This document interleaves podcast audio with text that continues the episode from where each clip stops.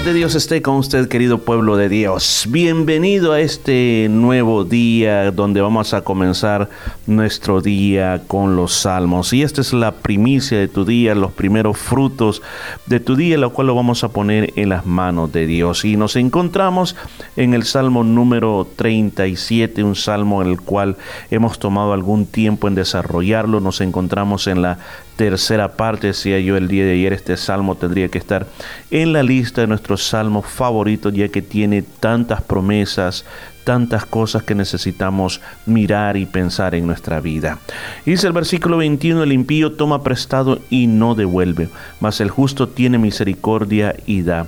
Lo que está hablando es de las motivaciones, la forma de ser el impío, que no quiere dar. Si no lo convencen en lo que realmente debe dar, no da. Pero dice que el justo tiene misericordia. La misericordia es la motivación para dar. O sea, es cuando yo recuerdo, se recuerda aquella parábola que Jesús cuenta en Mateo capítulo 18, de aquel rey que mandó a llamar a su siervo. Su siervo no le podía pagar esa deuda de billones y billones de, dólares. Y, el rey le perdona esa deuda, pero él tenía a alguien que le debía unos miles de dólares, no lo quiso perdonar. Entonces, ¿qué es lo que esta palabra nos muestra a cada uno de nosotros? Dice que lo que esa parábola quería enseñar era el tener misericordia, porque el rey quería que este siervo hiciera lo mismo con su consiervo. Entonces, lo mismo, la motivación para dar. ¿Por qué nosotros diezmamos y ofrendamos en las iglesias?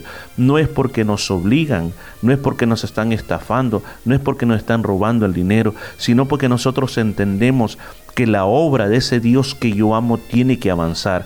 Y yo quiero ver almas salvadas es porque amo al Señor. Si yo quiero que mi iglesia siga adelante es porque yo amo al Señor. Entonces por eso uno da por misericordia. Dice, lo que Dios bendice, lo que Dios bendice, heredarán la tierra. ¿Quién es lo que Dios bendice? A su pueblo. Y los que Él maldice serán destruidos. ¿Quién? El impío pero por Jehová son afianzados los pasos del hombre y él aprueba su camino. Mire qué poderoso está esto. Saber que sus pasos y mis pasos son afianzados por Jehová. ¿Qué quiere decir afianzados? Exactamente es como que el Señor tomara tus pies y dirá, va, da este paso, hijo, ponlo aquí, aquí, aquí. Ahora, ven, dame la otra, la, otra pierna, pon tu piecito aquí. Ahora, ponte aquí, aquí, aquí, aquí, ponte. Cuidado, ahí no lo pongas porque ahí te vas a caer. Imagínate Dios guiando así. Dice, Él aprueba tu camino.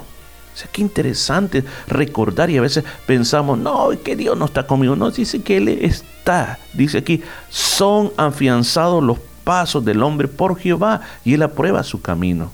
Versículo 24 dice, cuando cayere, no quedará postrado porque Jehová sostiene su mano. ¿Y quién está hablando? Del justo. ¿Quién es el justo? El que el pecado le ha sido perdonado. O sea, los pecadores perdonados somos los justos ahora. Y Dios nos está diciendo que si caes, o sea, ¿existe el chance que vamos a volver a caer? Claro que sí, porque no somos perfectos en nuestro sentido, las tentaciones están ahí. Estamos en un proceso de perfeccionamiento, pero no te vas a quedar ahí. Jehová te va a levantar. Yo tengo un dicho favorito que digo, no es malo caerse. La peor desgracia es no levantarse. ¿Qué estoy diciendo? No estoy favoreciendo que hay que caerse, pero si por alguna razón te caes, levántate. Y qué interesante saber que la mano del Señor nos está sosteniendo. Joven fui y ya he envejecido y no he visto al justo desamparado ni a su descendencia que mendigue pan. David está diciendo, ya ha pasado muchos años en mi vida y algo que yo puedo dar testimonio este día es que la persona, la persona que obedece a Dios, que le sirve a Dios, que sus pecados han sido perdonados, jamás lo he visto mendigando pan, jamás lo he visto morirse de hambre, ni tampoco a sus hijos. Qué promesa más grande, aleluya, saber de que Dios está cuidando de nosotros, que no importa lo que pase, no importa lo que venga, que la economía quiebre, que no tenga empleo, que el Central no me dé dinero. Eh, yo tengo la seguridad que si estoy en la ley de Dios, soy perdonado por el Señor, pues yo no voy a aguantar hambre. ¿Lo cree? Pues debemos de creerlo porque la palabra de Dios lo dice. En todo tiempo tiene misericordia y presta y su descendencia es una bendición. Mira hasta dónde llega la bendición de Dios que aún tiene para prestar en, qué? en los momentos de escasez, es lo que está diciendo aquí la palabra, y aún más, sus hijos son una bendición. Todos deseamos que nuestros hijos, nuestros nietos sean una bendición y no sean un problema. Pero si tú caminas delante de Dios bien, con bien Dios lo va a hacer. Y sabe que a veces nos preocupamos que nuestros hijos toman caminos equivocados y decimos, mire cómo está, mire lo que está haciendo, pero tenga fe, no se desespere, no los exaspere a ellos, espera en Dios que Dios hará, hará algo grande para tu vida. Apártate del mal, haz el bien y tendrás para siempre una morada. ¿Cuál es la morada? La morada eterna, porque Jehová ama la rectitud y no desampara a sus santos. Para siempre serán guardados, mas la descendencia de los impíos será destruida. Es interesante que Dios nos está reafirmando por este salmo, que tú tienes una herencia eterna, que no solo lo que tienes en esta tierra es lo que vas a tener, lo mejor viene para ti, lo mejor está por venir. Por eso es que decimos los creyentes, para nosotros el morir no es una pérdida, sino es una ganancia, porque los justos van a heredar la tierra, van a vivir para siempre sobre ella. Versículo 30 dice, de la boca del justo se derrama la sabiduría, su lengua habla rectitud. Mire qué interesante es esto, que cuando nosotros andamos en una relación con Dios, nuestra boca va a hablar sabiduría, no cualquier cosa. Ahora, ¿qué dice el Salmo 1? Dice que en su ley medita de día y de noche. Y dice, esa palabra no se aparta de tu boca, le dijo Josué, Dios a Josué, este libro de ley no se va a apartar de tu boca, vas a hablar de él todo el día. Cuando nosotros hablamos la palabra de Dios, hay sabiduría en nuestra boca y nuestra lengua habla rectitud. Mira el versículo 31 dice, la ley de Dios está en su corazón, por lo tanto sus pies no resbalará. Cuando habla aquí la palabra de Dios, la ley de Dios se refiere a las escrituras a la santa palabra de Dios. Dice, ¿dónde va a estar esa ley? Esa ley va a estar en el corazón, en tu mente, en tus emociones, en tus decisiones. Versículo 31 dice, por tanto sus pies no van a resbalar, porque vas a andar en el camino correcto. Y esa es la ventaja de conocer este libro, es la ventaja de estudiarlo, es la ventaja de seguir las enseñanzas que tiene ese libro, porque el impío está acechando al justo y quiere matarlo pero Jehová no lo dejará en sus manos ni permitirá que lo condenen, condenen cuando lo lleven a tribunales. O sea, aún más, ¿podemos sufrir por causa del malvado? Sí. ¿Por qué el malvado nos odia? Jesús dijo eh, en uno de los evangelios, Evangelio de San Juan, haciendo esa oración, esa última oración antes de ir a, la cruz, le dijo, el mundo los va a odiar a ustedes siempre. El mundo no va a ser amigo de, de ustedes. ¿Sabe por qué? Porque me odiaron a mí. ¿Por qué? Porque yo le digo al mundo que sus obras son malas. Por eso es que el impío acecha al Hijo de Dios.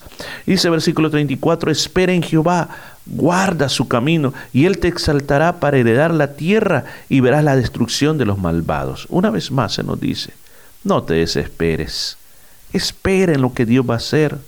Guarda su camino, no te desvíes, camina la senda de los justos, el camino estrecho, y Él te va a exaltar te va a levantar para que heredes la tierra, la bendición que Él trae cuando se establezca tu reino y vas a ver la destrucción de los malvados, porque la Biblia dice que todas esas personas que hacen mal van a ser juzgados. este día yo quiero orar por ti. Quiero traer delante de ti la palabra de Dios. Vamos este día a orar de esta manera. Padre que estás en los cielos yo quiero suplicarte por todos los que nos están escuchando en este momento, todos los que están atravesando dificultades en su vida. Quizás están siendo víctimas de personas que hablan mal de ellos, que los están acusando con ese dedo, señalándolos que son culpables.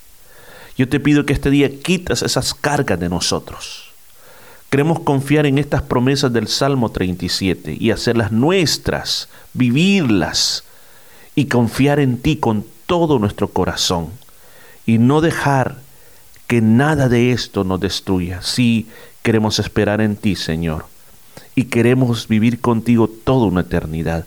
Pero mientras tanto, ayúdanos a ser fuertes, Señor. En el nombre de Jesucristo lo pido. Amén. Y amén habló para Timor Velázquez y nos vamos a escuchar el día de mañana. Te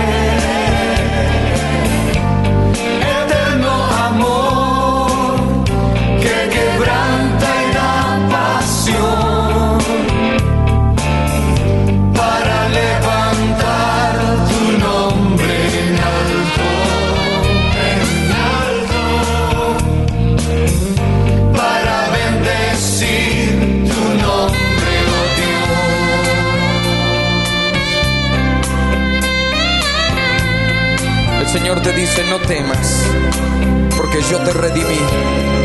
Te puse nombre, mío eres tú.